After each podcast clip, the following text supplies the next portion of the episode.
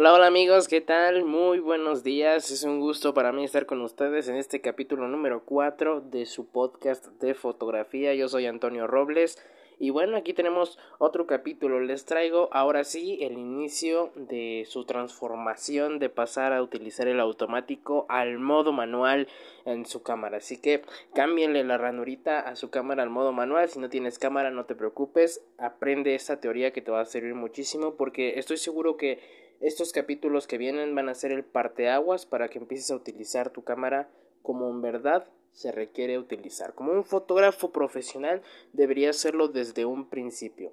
Obviamente vamos a ir paso a paso, te voy a ir explicando esto con mucho detalle, con ejemplos, para que tú puedas ir entendiendo un poquito más a fondo. Eh, como les dije, vamos a empezar a hablar del triángulo de la exposición, pero voy a dividirlo en tres capítulos, ¿de acuerdo? Como es triángulo de la exposición, ISO, apertura del diafragma y velocidad de obturación, voy a decir uno de estos elementos por capítulo. El capítulo de hoy le toca al ISO, ¿de acuerdo? El ISO va a ser el primer elemento del que vamos a hablar. Y déjame decirte antes de que empiece eh, con hablando del ISO, para qué sirve, cómo se utiliza, dónde lo detecto, etcétera. Eh, antes tengo que decirte que semióticamente el triángulo refleja perfección. Es decir, que si tú mueves alguno de estos tres elementos en automático va a afectar a los otros dos elementos. Es decir, si yo muevo el ISO va a afectar a la velocidad de obturación y va a afectar a la apertura. Tengo que mover esos otros dos también. Si yo muevo la velocidad de obturación va a afectar a la apertura y al ISO. Si yo muevo la apertura va a afectar a la velocidad y al ISO. ¿Vale? Si yo muevo Cualquiera de estos tres elementos se van a mover, ¿sí? Y eh, semióticamente el triángulo refleja perfección, por eso se llama triángulo de la exposición. Y antes de empezar a hablar del triángulo de la exposición, si no has visto, o más bien si no has escuchado el capítulo 3 donde hablo de exposición, sobreexposición y subexposición, vete para allá antes porque el triángulo de la exposición se deriva de ese capítulo. Así que si no lo has escuchado, mejor vete para allá primero, ponle pausa a este, vete para allá.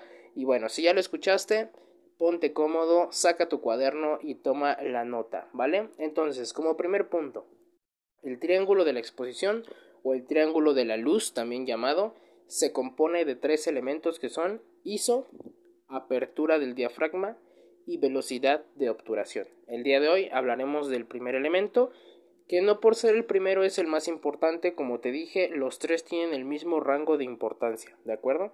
Ok, ¿qué es el ISO? ¿Cómo funciona? ¿Qué valores tiene? ¿Cómo lo puedo utilizar? ¿Qué provoca? ¿En qué influyen las fotografías? ¿Cómo puedo detectarlo? Muy bien. Todas esas preguntas te las voy a responder en este capítulo. El ISO es la sensibilidad del sensor a la luz. ¿De acuerdo? Si tú utilizas un ISO muy elevado, el sensor va a estar muy sensible a la luz.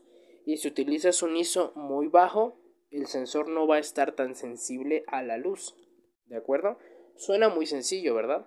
Ok, ¿con qué siglas lo voy a encontrar en mi cámara o en los celulares también? De repente ya he visto que los celulares ya tienen el ISO. Eso es algo muy bueno, pero hay que saberlo utilizar. El ISO lo voy a encontrar con esas mismas siglas. ISO con siglas mayúsculas y va a tener los valores en las cámaras de iniciación y los lentes de kit. El mínimo ISO que puedes utilizar es ISO 100. Me imagino que en los celulares también lo máximo o lo más bien lo mínimo que puedes utilizar es el valor de 100 y va a ir aumentando al doble, es decir, ISO 100, después sigue 200, después sigue ISO 400, después sigue ISO 800, después sigue ISO 1600, después sigue ISO 3200, ¿de acuerdo? En las cámaras de iniciación llega hasta ese valor. ¿Qué te recomiendo yo? Te recomiendo no utilizar el ISO a más allá de 800. Ya un ISO 800 es un ISO bastante elevado. Pero, ¿por qué me recomiendas este valor? ¿Y por qué? ¿Qué es en lo que influye en la fotografía? ¿Cómo yo puedo ver si mi ISO está bien o mi ISO está mal? Perfecto. Como te dije al principio de este capítulo, el ISO controla la sensibilidad del sensor a la luz. Entonces, si yo tengo un ISO 100, mi fotografía va a salir nítida, sin ruido y con una buena cantidad de luz. Como te dije, entre más eleves el ISO, el sensor va a estar más sensible, es decir, que va a salir más luz, va a perder nitidez y va a tener ruido. ¿Qué es el ruido? ¿Por qué has escuchado que una fotografía tiene demasiado ruido? O sí, ¿por qué tiene demasiados eh, pues puntos ahí que no me dejan ver la fotografía con la nitidez que yo quiero. Pues eso es precisamente el ruido, son esos pequeños puntos polvorientos que se ven allí en la fotografía. No sé si te ha tocado ver que de repente sacas una foto con una cantidad de luz muy elevada y se ven muchos puntitos. Son como partículas repartidos en toda la fotografía, desde el lado más oscuro hasta el lado más luminoso, todo tiene puntitos. Eso lo conocemos como ruido en fotografía. Así que ya sabes que cuando una foto tiene esas partículas allí, que son varios puntitos polvorientos que se ven a través de toda la foto, a través de toda la luz, se le conoce como ruido. Y eso hace que pierda la nitidez tu fotografía. Entonces será mejor que utilices un ISO intermedio como un ISO 200 o 400 o un ISO bajo como un ISO 100. ¿Vale? Entonces, entre más corto sea el número, menos sensible está, más nitidez, menos ruido, buena cantidad de luz. ¿En qué situaciones tengo que elevar el ISO? Bueno, pues si te estoy diciendo que el ISO controla la sensibilidad del sensor a la luz, entonces quiere decir que en situaciones de poca luz tendrás que elevar el ISO. Pero elévalo con cuidado, no te vayas directo a los 1600 o a los 3200 de ISO porque no te va a funcionar, se va a ver con demasiado ruido, va a perder nitidez y no se va a ver muy bien tu fotografía. ¿A qué me refiero con situaciones de poca luz? A lo mejor vas a hacer light painting. El light painting es cuando tú pintas con luz, ya sea que pintes con una lámpara, ya sea que pintes con unas luces de bengala, con una tira de luces LED, no lo sé, en la noche. ¿Sí? ¿Has visto esas fotografías en donde eh, están haciendo figuras con la luz en la noche? Bueno, eh, dibujan nombres, ponen palabras en el aire, etc. A eso se le llama light painting y entonces en esas situaciones es conveniente utilizar ISOs un poco elevados. No tan elevados porque entonces tu luz va a salir muy blanca. A pesar de que haya poca luz, si utilizas un ISO elevado tu fotografía se va a ver blanca. Eso es porque la potencia es demasiada. ¿De acuerdo? Y pues no es conveniente estar utilizando ISOs tan elevados, eh, sobre todo en este nivel principiante en el que ya estamos. No le tengas miedo al ISO porque no es de tenerle miedo, pero sí es de tenerle cuidado. ¿Sí? O sea, es de utilizarlo con responsabilidad, más que nada. En fotografías eh, es bueno mover el ISO para que te des cuenta. El ISO digamos que es como que una ayuda de luz. Si la apertura de tu lente no te está dando la mayor cantidad de luz que tú necesitas, bueno, puedes elevar un poquito el ISO. Digamos ISO 200, ISO 400 son ISOs bastante buenos. Pero si ya elevas un poco más el ISO a 800 o 1600, bueno, pues ya eh, tu fotografía perderá un poco de nitidez y tendrá ruido. ¿De acuerdo? Solamente es eso lo que abarca el ISO, sensibilidad del sensor a la luz. Bien, si tú utilizas un ISO elevado es en situaciones de poca luz. Te recomiendo mucho que busques en Pinterest y en Google eh, fotografías de una misma, una misma toma con diferentes ISOs para que te des cuenta cómo la cantidad de luz influye, cómo se pierde la nitidez y cómo aumenta la cantidad de ruido en tu fotografía. Si tú utilizas un ISO 100, entonces se ve nítida, no hay ruido y no hay demasiada luz. También va a depender de la cantidad de luz que tengas en tu recurso. Por ejemplo, si en una situación de estudio tienes un softbox o tienes una lámpara o tienes una luz eh, que te está ayudando a iluminar a tu modelo, pues digamos que no es mucha cantidad de luz, creo que es una luz adecuada, puedes elevar un poquito el ISO o puedes dejarlo en ISO 100, ¿de acuerdo? Pero en una situación de poca luz, como te dije, en un exterior donde no tenemos absolutamente nada más que la luz de la luna y con lo que vayamos a iluminar al modelo, será bueno que leves un poquito más el ISO como 400 u 800. Bien, ahora, ¿qué otra cosa te tengo que decir sobre el ISO? Pues lo que te tengo que decir es que dependiendo de tu cámara y dependiendo de tu lente vas a poder utilizar valores de ISO más bajos que 100 eso es algo que muy pocos saben o que los fotógrafos expertos pues lo utilizan bastante para sus tomas a modo retrato, para sus tomas de paisaje, para sus tomas de vida salvaje, para fotografía de producto, para diferentes tipos de fotografía. Los ISOs menos elevados, o sea, los más bajos de 100, son los que mejor nitidez van a sacar.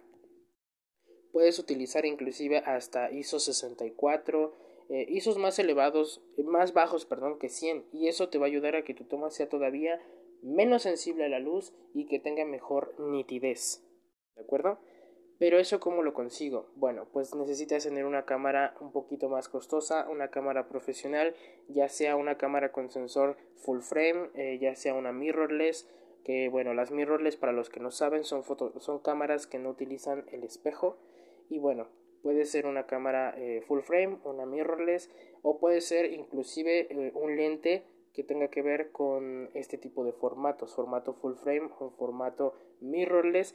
Y bueno, esos lentes te van a dar la apertura que tú necesitas, ya hablaré de eso en el siguiente capítulo, y te pueden dar ISOs más bajos de 100, ¿de acuerdo? Requieres investigar muy bien en eso. Las cámaras que, bueno, las más comunes son tres sensores, el formato APS-C, el formato full frame y el formato mirrorless, ¿de acuerdo? Hay otras que son el formato medio, etcétera, son diferentes medidas de sensor de las cámaras. Hablaré en un capítulo específico de eso, pero bueno, la mayoría de las cámaras profesionales ya son formatos eh, full frame y bueno, pues los lentes son formato full frame y eso te permite tener una buena cantidad de apertura, es decir, buena cantidad de luz, eh, utilizar eh, aperturas bastante abiertas y ISOs más bajos que 100. ¿De acuerdo? Eso lo tienes que tomar mucho en cuenta. Por el momento, ¿qué ejercicio te voy a dejar? ¿Qué tarea te voy a dejar para que aprendas a controlar el ISO? Bueno, yo tengo una cámara Canon, en caso de que no tengas una cámara Canon, eh, investiga qué modo es el que requieres utilizar si tienes una Sony o tienes una Nikon en cámaras Canon tienes que utilizar el modo P. Abajo de la ranura dice modo manual, después dice modo TV, modo AB, modo TV y abajo es una P. El modo P significa que tú vas a mover el ISO y la cámara en automático moverá la apertura y la velocidad de obturación. Si todavía no sabes controlar la velocidad de la apertura, será perfecto que utilices el modo P. En las cámaras el modo P es para que tú solamente muevas el ISO. ¿Qué vas a practicar? Bueno, vas a agarrar cualquier objeto de tu casa, lo vas a poner donde haya buena iluminación, ya sabrás tú si en tu recámara, al lado de tu ventana, en el comedor, en la sala, en la cocina, en el patio, en el jardín, donde tú quieras utilizar eh, tu objeto, lo vas a poner, lo vas a enfocar. Si tienes solamente tu celular, va a ser perfecto. Ve moviendo el ISO y te darás cuenta de eso, ¿de acuerdo? Pon tu cámara en modo P, empieza a tomar la foto con un ISO 100, después se eleva a un ISO 200, después un ISO 800, digamos, después un ISO 1600. Toma fotografías con diferentes ISOs. Insisto, si tienes tu cámara en modo P, no te preocupes por la apertura y por la velocidad. La cámara los moverá automáticamente, tú solo preocúpate por el ISO. Si tienes solamente tu celular y puedes mover el ISO de tu cámara, ve los ajustes de tu cámara y si puedes mover el ISO, muy bien. Toma, toma tu objeto, utilízalo en la mejor iluminación, encuadra perfectamente y empieza a tomar fotos en ISO 100, ISO 200, ISO 400. Ya que hayas tomado todas las fotografías, analízalas, te recomiendo que las analices en una computadora. Si no tienes una computadora, bueno, pues analízalas en el celular, ¿de acuerdo? Y ya que las vayas analizando te darás cuenta que entre más elevas el ISO, más cantidad de luz va a haber, más ruido va a haber y menos nitidez vas a tener. Así que Ve practicando, ve haciéndolo con diferentes objetos, con diferentes iluminaciones. Si ya probaste un tipo de iluminación en tu recámara, pues ahora vete a la sala. Y si ya probaste esa iluminación, ahora vete al patio. Y así ve elevando los ISOs y ve bajándolos y te darás cuenta de cómo es que influye eh, la sensibilidad del sensor a la luz en tus fotografías te recomiendo utilizar el modo P. Si no quieres utilizar el modo P, pues entonces utiliza el modo manual y trata de controlar la apertura y la velocidad como mejor entiendas. De todas maneras, yo en el siguiente capítulo hablaré de otro eh, elemento importante del triángulo de la exposición y en el siguiente del último elemento importante de este triángulo de la exposición. he hecho esto por capítulos para que lo entiendas de mejor manera y para ponerte ejemplos y dejarte ejercicios. ¿De acuerdo? Y bueno pues para aprovechar mejor cada capítulo. Así que bueno con el ISO esto es con lo que terminamos. Espero haberte ayudado a entender un poquito más. Y si no no te preocupes. Te digo practica con el modo P de tu cámara o en tu celular mueve el ISO. Y si no ve en Pinterest y en Google fotografías con diferentes tipos de ISO. Hay muchísimos ejemplos muchísimos ejemplos de objetos, de personas con diferentes tipos de ISO y que vas a poder percibir perfectamente eh, cómo la nitidez se pierde, cómo aumenta el ruido y la iluminación se eleva bastante. Esto aquí nos va a ayudar a que tu ojo se empiece a entrenar con este elemento importante del triángulo de la luz o de la exposición, que es el ISO. Por mi parte es todo por este capítulo, ha sido un poco corto precisamente porque solo hemos hablado de un elemento, pero será mejor que vayamos pian pianito para que vayas entendiendo tema con tema como debe ser. Mi nombre es Antonio Robles, mi Instagram Antonio Robles-ph para los que quieran ir a ver mi trabajo por allí o quieran mandarme un mensaje en privado por Instagram lo platicaremos.